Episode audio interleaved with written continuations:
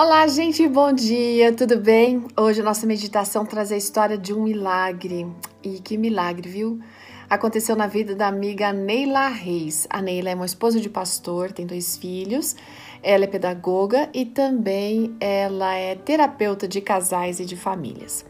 Enfim, ela vem contando pra gente que é verdade, uma coisa é certa. As mulheres têm uma rotina muito agitada, né? Sobrecarregada.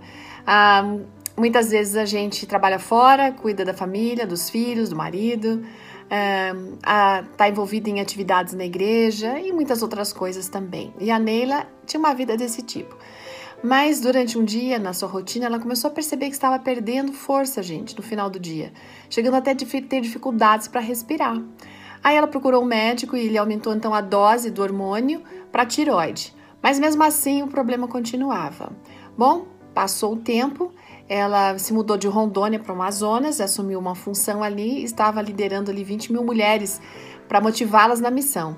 Então, numa dessas ações da abertura dos 10 dias de oração lá no ano 2016, ela foi subir uma ladeira, gente. Ela passou mal ali, perdendo as forças, sem conseguir respirar direito e sem firmar o corpo. Ela não conseguia nem dirigir. Precisou ser ajudada pela equipe que estava ali com ela, mas aí, no fim, ela acabou melhorando. Achou que fosse uma sobrecarga de trabalho, aquela coisa de estresse, né? Só que um mês depois, estava numa outra atividade do Ministério da Mulher, gente, e quando terminou a programação, mais uma vez subindo a ladeira, aconteceu tudo aquilo de novo. E daí as amigas levaram ela para o hospital, ela com dor no peito, sem força para falar. E ali no Hospital Adventista de Manaus, enquanto ele estava aguardando os exames, o quadro dela foi piorando. As pernas, os braços paralisaram, ela não conseguia sustentar o pescoço, não conseguia engolir, nem falar direito. Os neurologistas então começaram a estudar o caso dela e diagnosticaram, gente, que ela tinha miastenia gravis. Isso é uma doença autoimune. Sabe o que acontece? Os anticorpos atacam o neurotransmissor que é responsável pelos nossos movimentos. Por isso que ela não estava tendo mais força, inclusive nem para respirar ela acabou ficando internada 27 dias na UTI. E em todo esse tempo, muitas pessoas estavam orando por ela.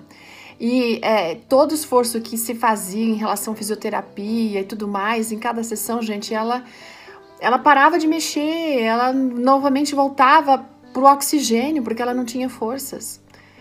Embora soubesse que todos os amigos e amigas de diversos lugares oravam, ela decidiu um dia confiar de uma forma diferente no poder da oração. Ela se sentou naquela cama e ela orou para Deus, pedindo forças para ela poder levantar.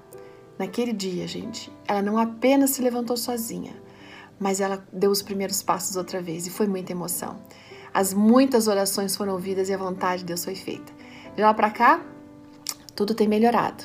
Hoje ela tem uma vida normal e ela continua fazendo o quê? Cumprindo a missão tendo mais do que nunca fé no poder da oração.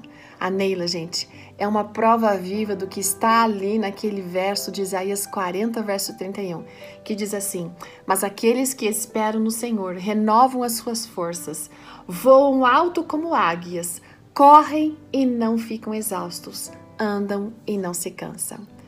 Mais uma história de milagre para fortalecer a sua fé, a fé no poder da oração. Deus abençoe. Até amanhã. Tchau.